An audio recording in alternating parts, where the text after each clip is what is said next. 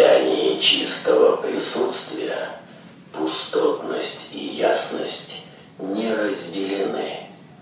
С тех пор, как скрытое стало проявленным, само бытие саморожденного, всегда юного осознания присутствует.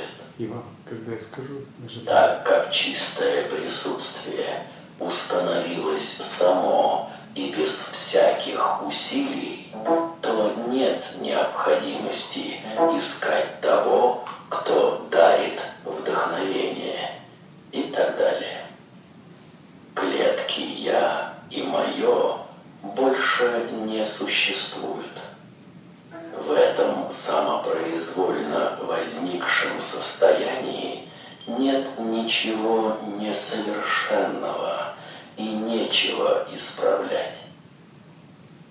Закончена третья глава «Результаты посвящения в чистое присутствие» тантры тайного драгоценного светильника чистого осознания.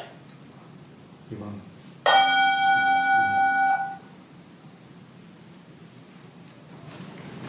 Так, это тантра называется. Жняна Дип, Дипагуха и Ратна Упадеша Тантра. Тантра чистого сознавания, драгоценного светильника.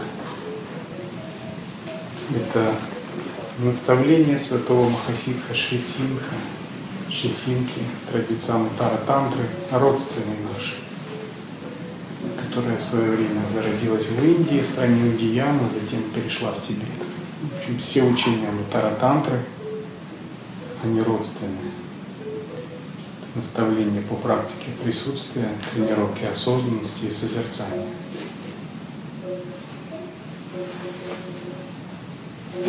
Тренировка присутствия, созерцание осознанности является главным для нас.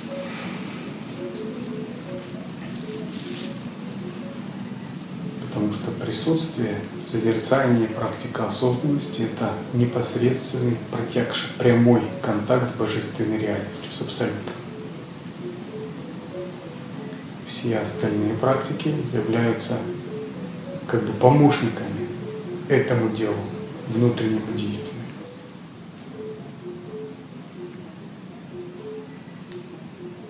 Присутствие осознанности не может появиться, если мы не получили передачу. Поэтому считается гуру-йога и передача от мастера коренным условием в анутара-тантре развития присутствия.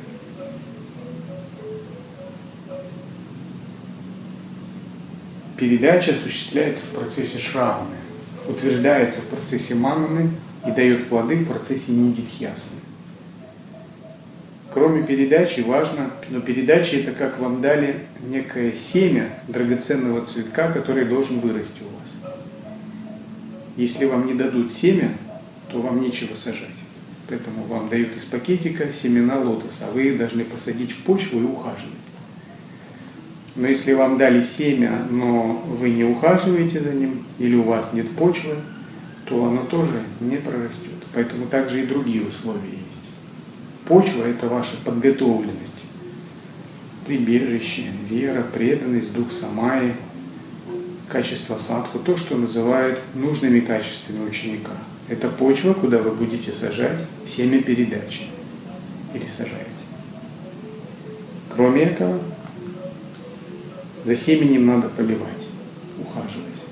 Это значит, получив передачу, мы тренируемся в том, чтобы наша осознанность развивалась.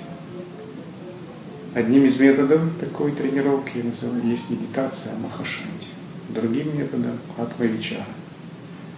И множество еще других методов, все они на древе учения занимают свое место.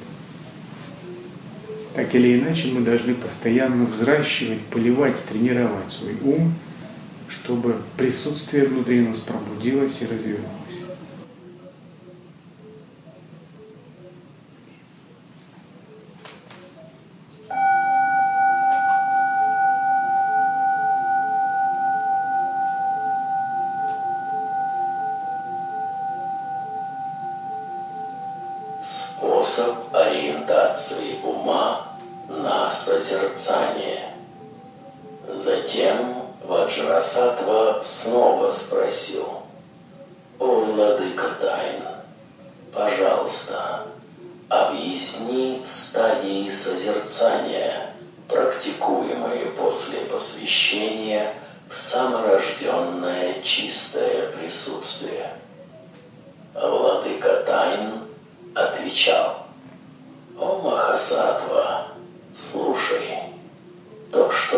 Нужно практикующему, возжаждавшему истинного смысла, это объяснение пути познания ума.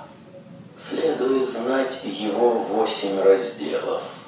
Сравнение, значение сравнения, знаки развития практики, состояние созерцания, личные чувства при созерцании, способы продолжать созерцание, способы исправления ошибок и три разновидности качеств как конечный результат.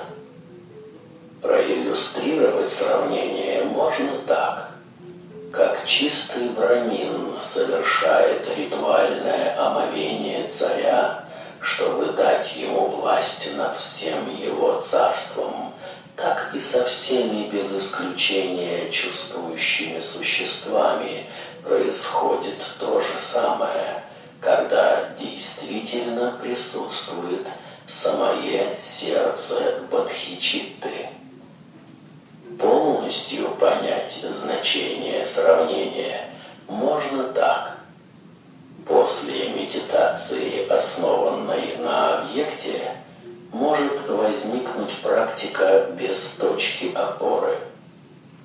Научившись созерцанию без объекта, вполне можно реализовать подлинное состояние. Итак, результат передачи и результат тренировки научиться созерцать без объекта. Созерцание с объектом понятно, когда вы созерцаете точку, изображение божества с локом, семенной слог чакры. Созерцание без объекта начинается с Атмавичары, Махашанти, на более продвинутых стадиях переходит в садхану Шамхави мудрой божественной гордости.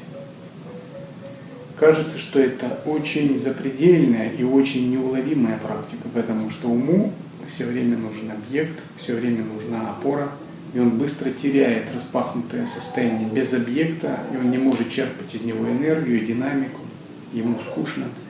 И он все время тянется к формам. Вы видели, как люди, с каким любопытством, как они жадно идут к формам, образом, звукам, информации, словам, концепциям, как они с головой уходят в интернет, как они занимаются шопингом, как они рассматривают океан, пальмы, горы, все, все, что есть, они делают подношения, подношения через органы чувств.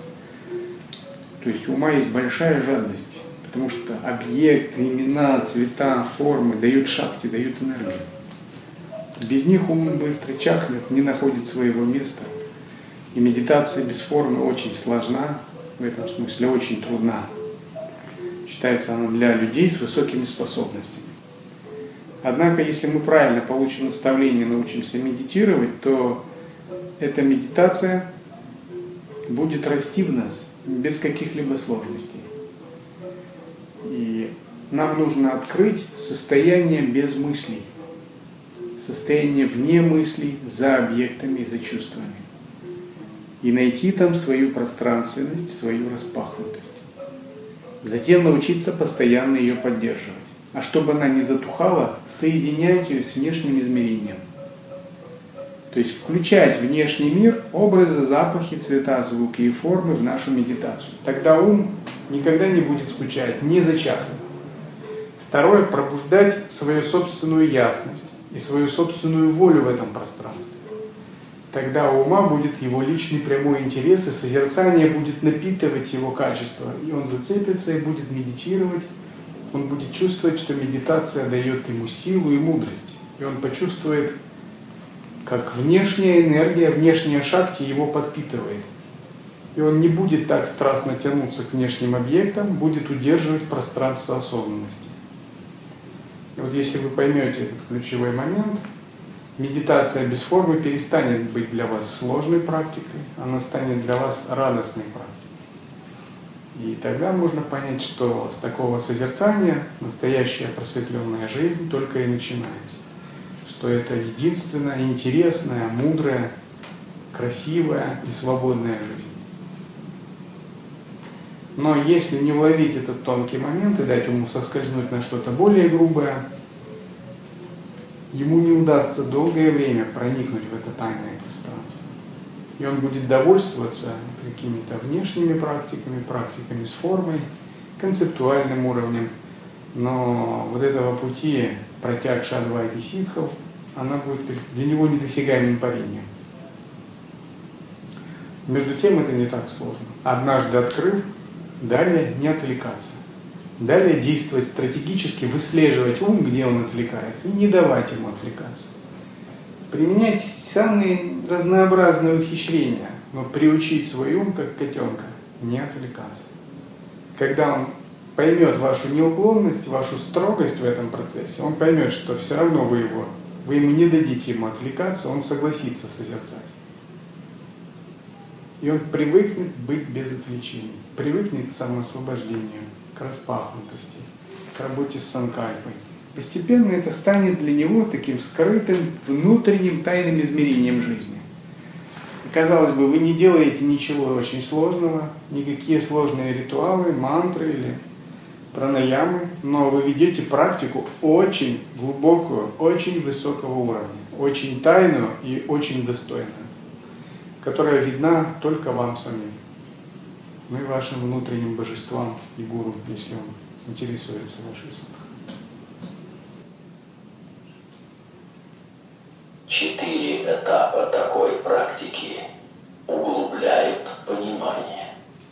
Чтобы понятное было устойчивым, нужно практиковать постоянно ничем не связанное такое состояние есть ясность вне всякой обусловленности. Вы просто продолжаете в этом состоянии обнаженного чистого присутствия, которое вне всяких границ. Благо такого видения в том, что поскольку вы преодолели обусловленность, проявлена естественная чистота ума, которая есть дхармакая. Это есть саморожденное, всегда юное осознание, которое вне ограничений и в котором нераздельно едины равновесие и озарение этому чистому присутствию, как капли ртути, ничто не может повредить. И вот когда таким образом вам удается медитировать без объекта, у вас появляется ясность.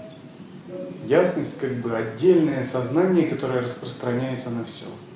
И если вы длительное время пребываете в этой ясности, ваша ясность не вырождается в концепции, а у начинающих она всегда имеет тенденцию вырождаться в концепции, вырождаться в неправильное применение, то она становится чистотой, незапятнанностью. Как ясность вырождается? Это когда вы ее пытаетесь применить не к месту. Ну, например, когда вы пребываете в ясности, ум набирает силу, становится изощренным и вы начинаете эту изощренность применять туда, куда не надо. Ну, например, приготовить просад, может даже не практикующий человек, любая домохозяйка. Но ваша изощренность хочет в просад привнести сложность какую-то, усложненность, искусственность. Это значит ясность начала вырождаться. Или когда в простые вещи вы пытаетесь наложить усложненность от ясности интеллекта. Но никогда не следует в простые вещи привносить это вообще и усложненность от ума никогда не следует привносить никуда. Если вы не привносите эту ясность, и ловушка ясности, она вас не захватывает, вы проникаете в пустотность, и пустотности присуща чистота и незапятнанность. Чистота означает, что в, в этой пустотности чисто все без ярлыков ума. Даже если ярлыки ума говорят, это грязное, это чистое, то там никто ничего не говорит. И чисто, потому что существует ясность, светоносность и пустотность сама по себе. А незапятнанность означает, что никакие восприятия, никакие нечистые мысли туда не могут добраться. Даже если вас что-то задевает, карма, мысли, восприятие на уровне праны, тела, ума, это обычно, то туда ничто не, не может добраться. И вы видите, что вы как бы недосягаемы. Вы нашли некую трансцендентную обитель, некую трансцендентную область, где ее ничто не может коснуться. И вот пока вы о ней помните, помните, пока вы на нее настроены, удерживаете в сознании, то и вы тоже недосягаемы. Потому что самый тонкий слой вашего ума свободен, распахнут. И вы чувствуете, что ничто не может его коснуться. И вот от этого рождается большое чувство радости и свободы. И когда вы нащупаете эту недосяг... этот недосягаемый слой ума, когда проберетесь за концепцией, и понемногу там начнете разворачивать, позволите, вернее, ему разворачиваться, этому пространству. Как только вы скатываетесь на концепцию оценочное суждение, вы снова становитесь досягаемым. Есть такой как бы, ну, типа как анекдот, какая-то мудрая собака, к ней приходят другие звери на прием. И приходит какая-то птица, говорит, я страдаю, я постоянно думаю об этом, о том, об этом. Собака говорит, а ты не думай, и не будешь страдать.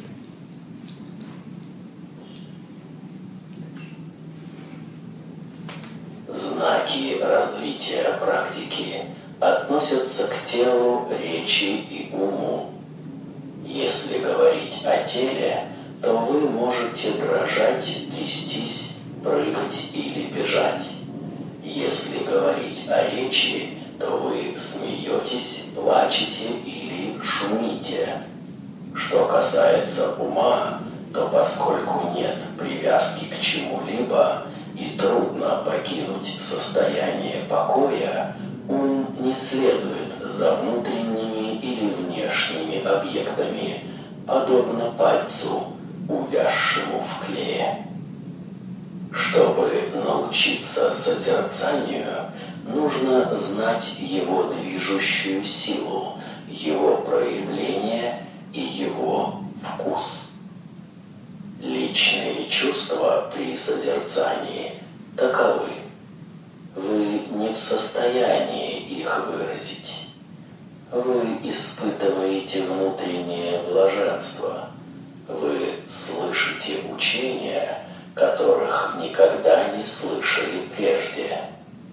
Когда вы пребываете в состоянии, лишенном рассудочности, и ваш ум не привязан к объектам, то если вы и участвуете в любом из четырех видов деятельности, вы пьете нектар ума.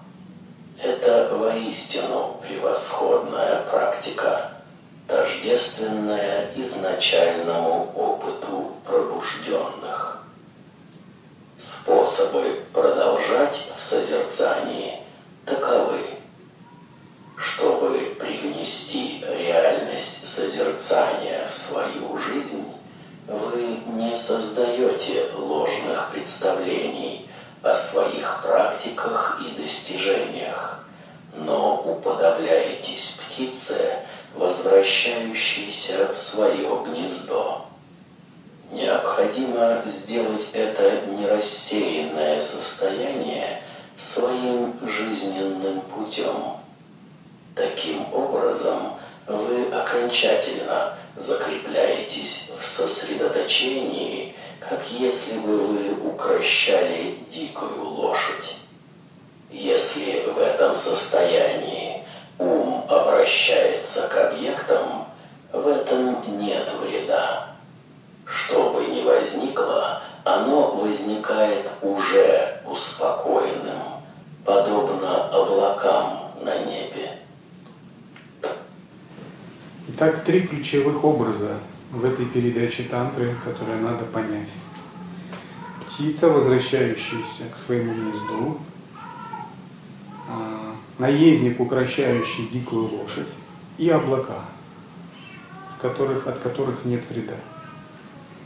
Как птица возвращается к своему гнезду, таким же образом мы постоянно должны возвращаться к центру созерцательного присутствия. Еще есть такой пример птица, которая на корабле взлетела с мачты в открытом море, полетала и не нашла нигде пристанища и вернулась на корабль снова. То есть во всем море ей некуда больше деться, она возвращается. Так и вы должны знать, что у вашего ума нет альтернативы как у птицы гнездо или у птицы на корабль. Он должен вернуться в свое естественное, природное, изначальное созерцательное состояние. Если вы это поймете, значит вы реализуете основной принцип нидитхьясана. Заметить надо, что крия нидитхьясана отличается от истинной нидитхьясаны. Крия нидитхьясана содержит в себе много изъянов. Например, вы опираетесь на санкальпу, вы прилагаете усилия, избыточные или нет – вы делаете напоминание, это только еще так, как бы такая нидитьясана тренировки. Истинная нидитьясана означает, что присутствие раскрыто, что вы вошли в природу ума. И это природа ума без примесей. И это шутка нидитьясана. И вы просто в ней остаетесь, не прерываясь. Вы уже не ищете никакую нужную точку. Это не дитьясана, как бы не дитьясана плода уже. Но крия шутха не дитхьясана. Но крия не дитхьясана – это как бы вы практикуете непрерывное осознавание, но одновременно вы и ищете еще вот ту точку. Второй образ – это всадник, укращающий дикую лошадь. Сосредоточение должно быть очень глубоким, то есть внимательность должна быть очень глубокой. Если всадник чуть-чуть отшибется, отвлечется, сделает ошибку, лошадь быстро сбрыкнет и скинет его. Если кто смотрел скачки, укрощение диких лошадей, есть ковбойское развлечение в Америке, идущее еще со времен Дикого Запада, когда выводится дикая необъезженная лошадь, и ковбой должен на ней продержаться. Кто дольше продержался, тот победил. Таким же образом ум сравнивается с такой необъезженной дикой лошадью. И ваша задача просто дольше продержаться, чтобы он вас не скинул. Только вы отвлечетесь, он вас скинет. Поэтому святые говорят, не отвлекайся, даже если за тобой гонят 17 разъяренных собак. Или 7.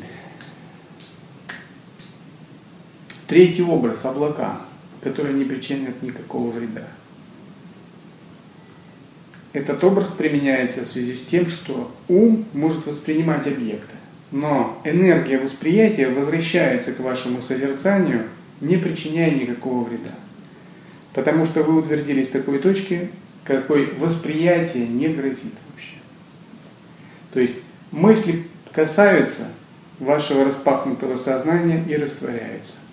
Образы, чувства, обоняния, осязания – Э, запахи, вкусы касаются, растворяются, не причиняя никакого вреда. Они как облака. То есть облака кажутся имеющими какую-то форму, но реально это как бы клубы пара.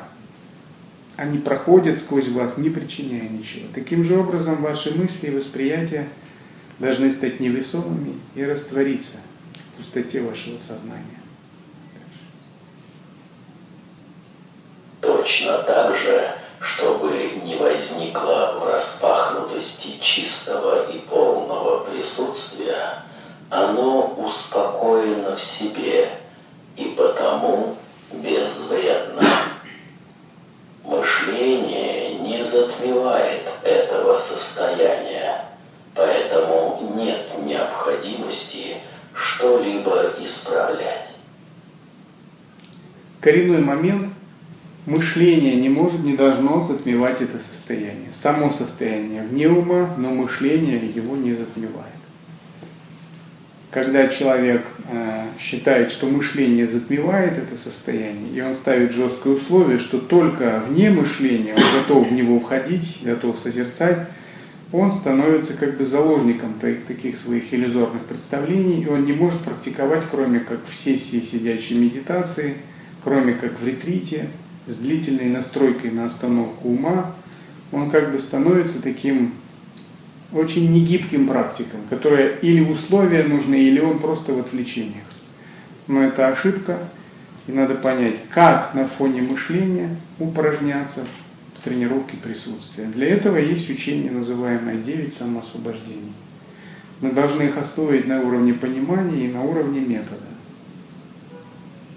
Тогда вы сможете заниматься созерцанием на фоне действий, анализа, выбора, проявлять различающую мудрость, но всегда она будет исходить из источника. Вы не будете терять источник во время интеллектуальной деятельности. И любая интеллектуальная деятельность просто станет левой игрой.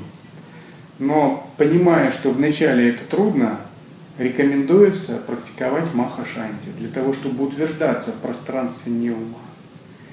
Если вы упражняетесь в махашанти и в постмедитативный период удерживаете присутствие, вам легко будет контролировать такое мышление на фоне присутствия.